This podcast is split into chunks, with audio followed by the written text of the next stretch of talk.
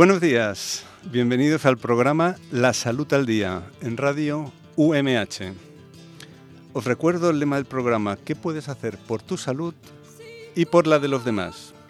Aquí, en Salud al Día, en Radio UMH, os proponemos que prestemos atención a esa vertiente de la salud que muchas veces pasa desapercibida, que es la prevención. Evitar que pasen las cosas, mantenernos en buena salud. Nos preocupa que haya acciones públicas y privadas para mejorar la salud de la población, que haya políticas saludables y también examinamos aquellas influencias que evitan que haya políticas saludables. Y lo hacemos para que entre todos aumentemos la capacidad crítica frente a las cuestiones que tienen que ver con nuestra salud. En esta línea crítica hoy tenemos el gusto de contar con un invitado especial, el doctor Andreu Segura, actual vocal de la Comisión de Bioética de Cataluña y del Consejo Asesor de Salud Pública y coordinador de los grupos de trabajo de Ética y Salud Pública y de Análisis y Prevención de la Iatrogenia, que ya veremos qué es. Hoy hablaremos con él de un asunto tan crítico, que es esta, la iatrogenia, haciendo hincapié en el impacto que tiene en la población y en las herramientas de las que disponemos para hacer frente a ese problema. Antes de comenzar la entrevista os recuerdo que cualquier sugerencia la podéis enviar a la siguiente dirección de correo electrónico. ihernandez.umh.es Repito, ihernandez.umh.es Tenemos en los controles técnicos, como todos estos días en esta temporada, a Miriam González. Buenos días a ella y a todos los que hacen posible Radio UMH. Muchas gracias. Quien nos habla es Ildefonso Hernández Aguado, que está aquí acompañado por la doctora Blanca Garrido, especialista, casi especialista en medicina preventiva y salud pública. Y vamos a estar con vosotros esta media hora.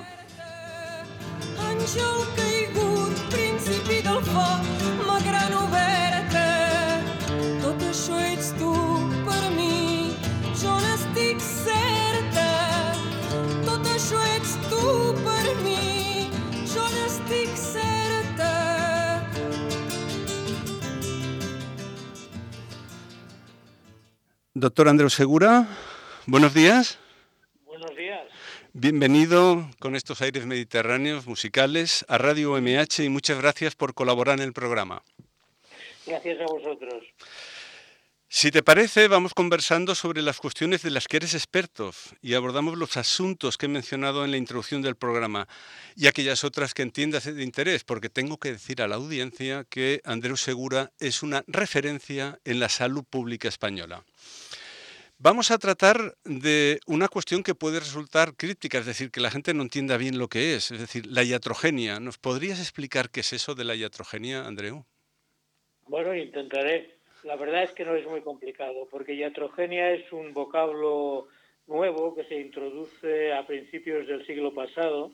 Parece ser que eh, lo utiliza, es un neologismo que utiliza un psiquiatra que al tratar a un paciente suyo se da cuenta que le ha inducido un síntoma y por lo tanto eh, es algo, es, es un síntoma nuevo que es iatrogénico, porque iatros en griego es médico. Y eh, lo que hace el médico eh, es inducirle este problema. Es, se, aunque en general se podría entender que es todo lo que hace el médico, la verdad es que en el, en el diccionario, que ya está admitida como nuevo concepto, se, eh, se considera que es aquello que hace el médico, particularmente lo que hace daño. Es decir, el, daño, el daño que se produce por la práctica, asociado a la práctica médica o sanitaria, sería la iatrogenia. Pero esto es un problema importante como para que nos preocupemos. ¿Qué impacto tiene esto en la población? Bueno, es un problema muy importante, aunque eh, no acabamos de eh, conocer con precisión cuál es su alcance. Es un problema importante porque si nos fijamos exclusivamente en una de las causas de la iatrogenia, que no es la única, los errores, por ejemplo, los errores médicos, hay algunas estimaciones que en Estados Unidos, que se ha estudiado algunas veces, que están eh, considerando que se trata de la tercera causa de muerte pero precisamente porque es un es un, mm, problema o una o una forma de entender eh, los problemas médicos eh, que no se acaba de asumir, que nos cuesta aceptar, eh, no se analiza con el rigor y la precisión que convendría. Pero de todas maneras estamos, está claro que estamos frente a un problema que no es en absoluto anecdótico, es un problema principal de salud pública el daño asociado a la práctica médica y sanitaria. Y es un problema eh, eh, importante eh, no solo porque siempre nos podemos equivocar, ya seguiremos hablando de esto seguramente con más profundidad, sino porque nuestro planteamiento médico es de intervenir casi a, ultranza. ¿no?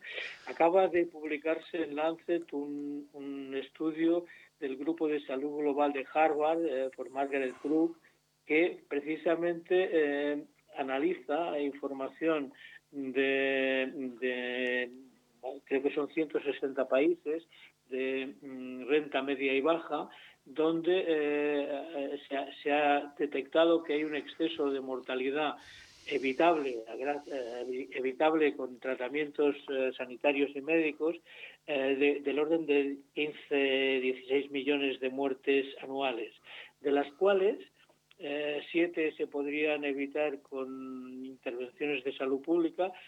Si las eh, excluimos de la cuenta, resulta que de los 8 millones restantes, más o menos, muere más gente de las que va al médico que de las que no va.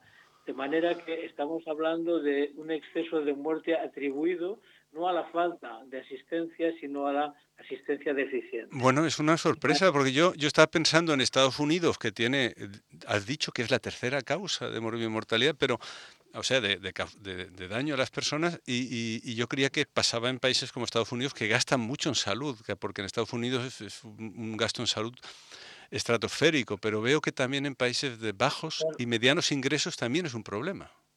Sí, sí, es un problema y esta es una cuestión importante. Bueno, la verdad es que es, es algo bastante lógico, ¿no? Eh, cuando se interviene en alguna en algún problema de salud, eh, cualquier intervención eh, puede provocar daño, pero además si no se hace bien, todavía más. no se trata de tener un hospital como si fuera un escapulario de la Virgen, sino un hospital que funcione. No es porque sea un hospital, sino porque se hagan las cosas bien. De, todas maneras... ¿Y hay datos en España, disculpa Andreu, eh, porque hemos pasado por varios países, ¿hay datos en España sobre la importancia? Hay datos, pero un poco antiguos ya, son datos de hace unos 10 años. ¿Y qué dicen? Eh, eh, que hablan de, de uno, uno de cada 10 ingresos en los hospitales sale, eh, una de cada diez altas sale con, una, con algún problema que no tenía al entrar, ¿no? por ejemplo. Y eh, se sabe también en primaria, eh, aunque la frecuencia de efectos adversos es menor, estamos hablando de 18 por cada mil visitas, pero claro, como se hacen tantas visitas, es, tiene una magnitud considerable. De todas maneras, estamos hablando de, eh, de estudios a hoc que ha hecho gente, y, bueno, gente de vuestra universidad o que ha estado relacionada con, con vuestra universidad, como Jesús Aranaz, por ejemplo, ahora no sé dónde para, pero ha estado por aquí. En el Hospital Ramón y Cajal de Madrid. Que ha trabajado con vosotros, ¿no? Son gente como Carlos Aybar, etcétera. Cuando estaba Concha Colomer, eh, desaparecida ya desgraciadamente en el Ministerio, una dirección de calidad, se impulsaron bastantes trabajos de calidad sanitaria que tenían como objetivo el análisis de la iatrogenia, en el marco de lo que se llama seguridad del paciente, que creo que es una, uno de los aspectos, pero no el único. Pues ¿cuáles son los otros aspectos? ¿Cuáles son las causas de este problema que, que le das carácter de problema de salud pública? Sí, sí, para mí es un problema principal de salud pública. Y yo creo que ah, tiene bastantes causas. Desde luego no hay que olvidar el error y la, y la negligencia, que además tienen tienen una naturaleza no solo personal, sino sistémica, ¿no? En las, condiciones de trabajo tienen mucho que ver con que se produzcan errores o negligencias también, pero sin olvidar errores y negligencias que algunos algunos profesionales no no afrontan adecuadamente, unos por temeridad o porque les da lo mismo y otros por eh, vergüenza, la verdad es que eh, hay otras causas que tienen que ver, yo diría, con este intervencionismo un poco a ultranza que eh, se nos está inculcando y que parece que tiene mucho que ver con, con eh, valores morales muy en boga en nuestra cultura, ¿no? valores eh, de consumo, de que es mejor hacer que no hacer, etcétera, cuando no siempre es así. Y creo que esta es una de las causas importantes. O sea, algo como la medicalización de la sociedad, ¿te estás diciendo? Eso es, la medicalización innecesaria, porque yo creo que hay una medicalización necesaria y adecuada pero no toda la medicalización es adecuada y naturalmente medicalizar se entiende un poco cuando estás invadiendo un terreno o estás eh, en un terreno donde eh, no se puede hablar estrictamente de patología, o al menos de entrada no se puede hablar de patología. Por ejemplo, toda eh, la cuestión de la menopausia o del parto, pero eh, no, son, no son situaciones patológicas, pero son situaciones de riesgo en algún caso y por lo tanto una adecuada intervención puede estar, puede ser benéfica. ¿no? incluso hay cuestiones como la, eh, todos estos problemas del, transgénero, ¿no? que eh, incluso los afectados están reivindicando que no se considere que esto es un problema médico, porque no lo es, pero en cambio sí que requiere una intervención médica que puede mejorar las condiciones de vida, etcétera, ¿no? Entiendo, por tanto, había, perdona, había una medicalización adecuada y una medicalización inadecuada cuando se está tratando cosas que no son problemas y que no dan problemas, sino que eh, son pues cuestiones de modas, cuestiones de, de mm, eh, sensibilidades muy personales, etcétera. No, eh, estaba pensando, por tanto, lo, lo, que estás diciendo es que el sistema sanitario debe, debe funcionar, debe hacer lo que tiene que hacer muy bien, pero no hacer más de lo que tiene que hacer, ¿no? Y, y, ahí quería ir...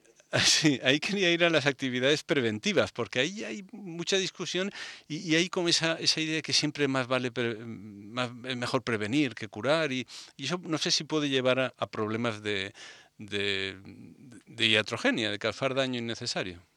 Desde luego, desde luego, y además tienen más delito, porque normalmente las actividades preventivas, buena parte de ellas además se hacen sobre población sana, que si eh, no les das un beneficio, en cambio les das un perjuicio, pues eh, estás haciendo algo que es un poco perverso.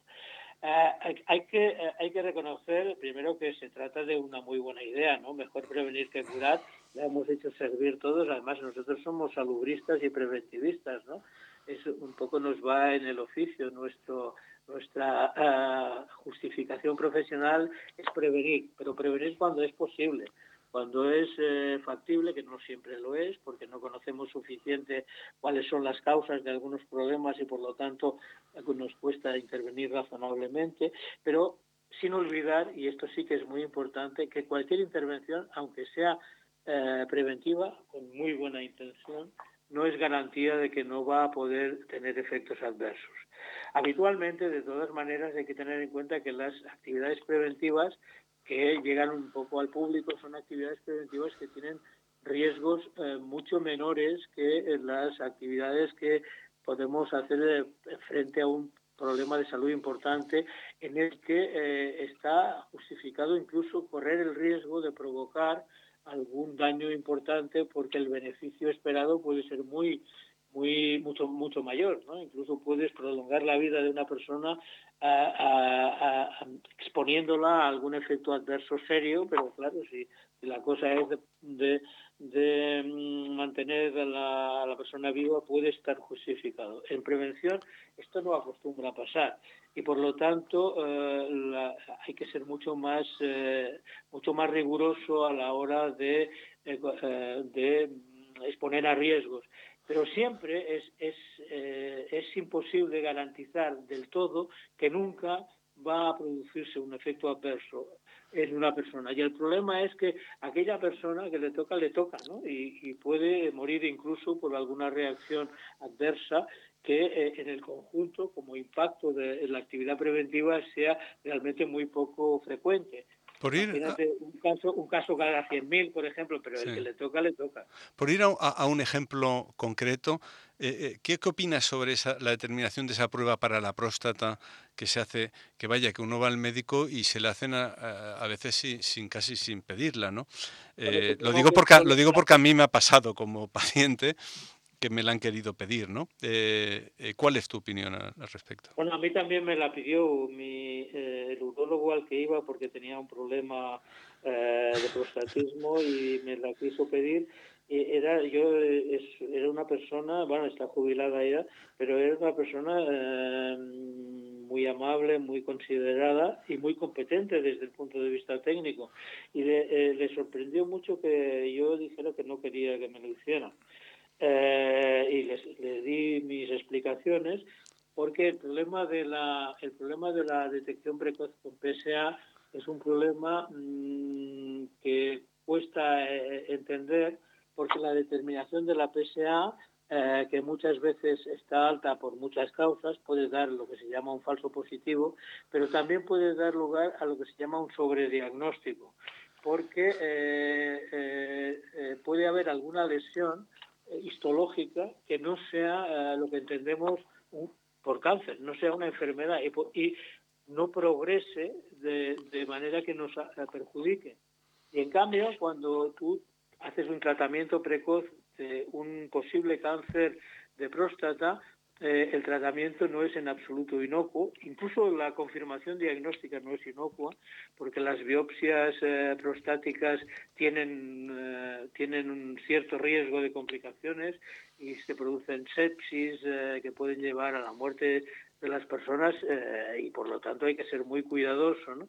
Pero esta situación de sobrediagnóstico, que es algo que cuesta comprender, y eh, a los eh, médicos más eh, materialistas les cuesta más porque es aplicación de la de la ley de probabilidad bayesiana, ¿no? Un poco que el, el, el, sentido de el resultado de una prueba no depende solo de la bondad del procedimiento, sino de la proporción de gente que estaría afectada en la población, algo que, que no es muy intuitivo y que cuesta. Pero es que además estos serían los falsos positivos, por ejemplo, pero es que además se produce esta situación de sobrediagnóstico que estamos confundiendo lo que es un aspecto de la enfermedad con toda la enfermedad. Es lo que eh, cuando íbamos a clase de gramática en primaria nos decían que era una sinécdoque. Estamos eh, confundiendo la parte, la lesión, con el todo, la enfermedad. Y esto incluso ha llegado a una situación algunos oncólogos están eh, reivindicando, hace unos meses ha salido en la prensa, que no se les llame cáncer a estas lesiones porque eh, generan una, una percepción de, desastre, de catástrofe, de enfermedad grave que eh, en muchas ocasiones no está justificada, porque es una lesión que no sabemos si va a evolucionar de una manera u otra. Entiendo. Y este precisamente es el problema. Sí, entiendo que el problema es grave, entonces, porque, es muy grave porque y difícil a veces de entender. Pero ¿qué herramientas disponemos para hacer frente a este problema? Bueno, ¿Y qué eh, papel tendría la universidad, ya que estamos en Radio UMH, Radio de la Universidad Miguel Hernández? ¿Qué herramientas disponemos y qué se puede hacer desde la universidad? Bueno, sobre todo asumir que es un problema, eh, tratar, la, tratar el error además como algo que es consustancial con nuestra condición humana, lo cual no quiere decir eh, que las consecuencias de los errores, que pueden ser muy graves, queden impunes, sino que lo entendamos que vamos a podernos equivocar y por lo tanto que hay que tener en cuenta que nos podemos equivocar y hay que ser prudentes. Y hay que tener en cuenta también otra cosa, que nunca lo sabemos todo de nada. De manera que cuando eh, nosotros pensamos que ya conocemos suficientemente algo, eh, hay que conservar una mínima prudencia para no exponer a las personas a una decisión que nosotros pensamos que no va a tener ningún problema, pero no sabemos si puede tener o no un problema. Por lo tanto, mm, conviene y, la alternativa no es no hacer nada, porque eh, eh, esta persona puede no beneficiarse del tratamiento que a lo mejor es muy importante, pero sí que conviene balancear lo que son pros y contras. Y hay Entonces quiere decir que en la formación tenemos que eh, tratar de, introducir estos elementos de valorar riesgos de, de, las intervenciones y tenerlo muy claro y saber cómo aconsejar a los pacientes sobre algunas intervenciones concretas, ¿no? Sin ninguna duda. Y ahí hay alguna, alguna experiencia que es un poco preocupante. Eh, yo recuerdo ahora un estudio, eh, una muestra de médicos de familia en Estados Unidos, aunque uno de los problemas que tienen es que tiene poca atención primaria el, sistema americano, pero eh, que se les preguntaba qué cribado recomendarían en función de dos, de dos informaciones y la verdad es que era muy decepcionante como los médicos contestaban, elegían, o sea, cómo le daban mucha más importancia, por ejemplo, a unas tasas de supervivencia en la población privada del 99% frente a una tasa de supervivencia a cinco años en la población no privada del 67%, eh, sin tener en cuenta que lo que hace el cribado es aflorar, es eh, eh, hacer reconocer antes de tiempo que se, está padeciendo la enfermedad. Por lo tanto, hay parte de esa supervivencia que es artificial. Y eh, eh, en cambio, esta era una, este era una información que les eh, motivaba mucho a los profesionales para aconsejar a sus pacientes que se hicieran un cribado. Bueno, en cambio, una reducción pequeña de la mortalidad general le daban mucha menos importancia. Y esto es un error de conocimiento. O sea, bueno, o sea, el papel que tenemos aquí en la universidad, tenemos trabajo, ¿no?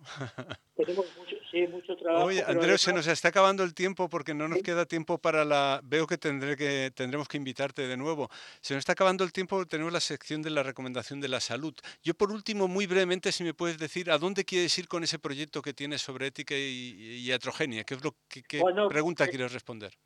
Precisamente eh, quiero ver si es posible promover de verdad la prudencia como un valor profesional en, los estudios de ciencias de la salud, porque la, la prudencia, que no es pusilanimidad, tiene que tener en cuenta esta ética de la ignorancia y esta ética de la incertidumbre que nos hará ser más prudentes, lo cual quiere decir menos eh, iatrogénicos con nuestros pacientes. Pues mucha suerte con tu proyecto, ya te llamaremos para que nos lo cuentes. Muchísimas gracias por colaborar con Radio UMH. Si quieres te quedas con nosotros, ahora vamos a hacer la recomendación de la salud y hasta siempre, Andreu, muchas gracias.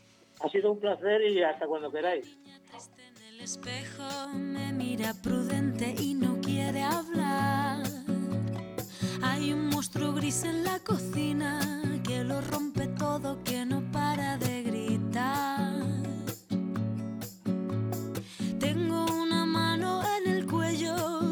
sutileza me impide respirar.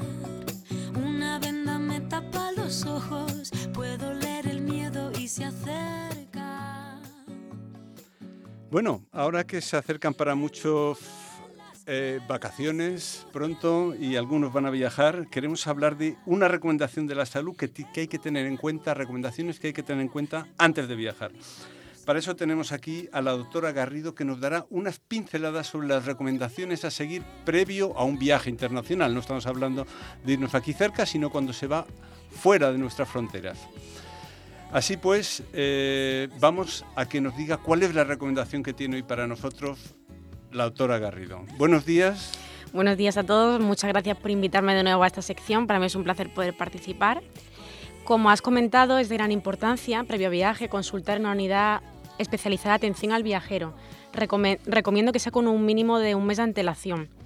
Eh, el objetivo de esta consulta es informar, asesorar, educar e implementar medidas preventivas para proteger tanto la salud del viajero como del resto de la población.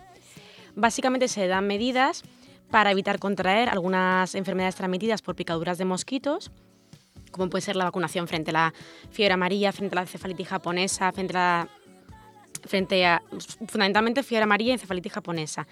Y además también aparte existe prevención primaria, como es el uso de repelentes para ropa, calzados, una serie de recomendaciones que daremos para evitar eh, enfermedades transmitidas por picaduras de mosquitos, así como por ejemplo profilaxis antipalúdica para la malaria si, si, es, si es necesario. Estamos diciendo que es recomendable hacerlo antes de un mes, eh, que es para que puedan tener efecto los, me imagino, las medidas de protección. Así que si alguien está pensando en utilizar las vacaciones de, fin de año, de Navidad, para irse de viaje, es el momento, ¿no? Es el momento. Necesitamos 15 días para que las vacunas generen, eh, para que se genere una inmunidad, ¿no? Una, protección.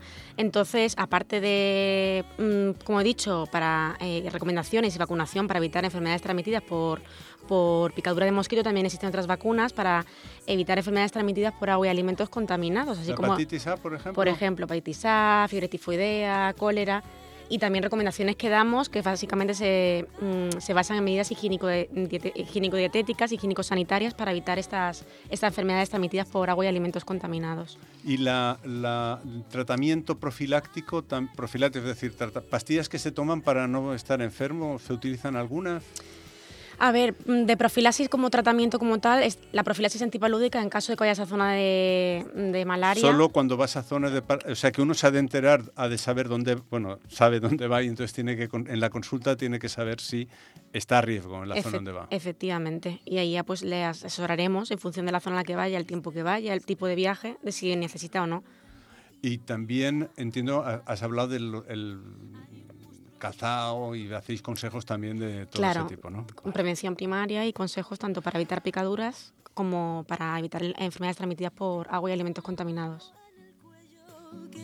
Bueno, eh, te llamaremos de nuevo para la recomendación de la salud. Hemos tenido poco tiempo hoy para esta recomendación, pero muchas gracias, doctora Garrido, por estar con nosotros con esas recomendaciones para todos.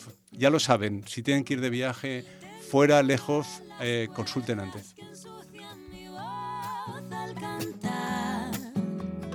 Tengo una culpa que me aprieta, se posa en mis hombros y me cuesta andar. Pero dibujé una puerta violeta.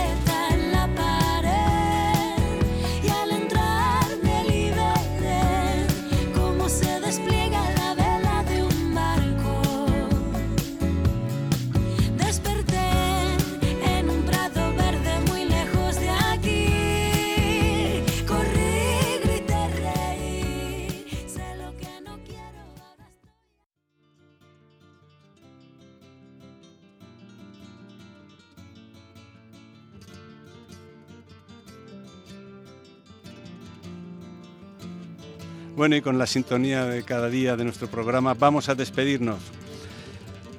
No sin antes dando las gracias al doctor Andreu Segura, una referencia de salud pública que nos ha hablado de iatrogenio, iatrogenia, de los daños que hacen las, intervenciones médicas, que también las hacen, y a la doctora Garrido por, Garrido por participar en la recomendación de la salud en la sección. Esto ha sido todo por hoy y no olvides que para mejorar tu salud debes mejorar la de todos.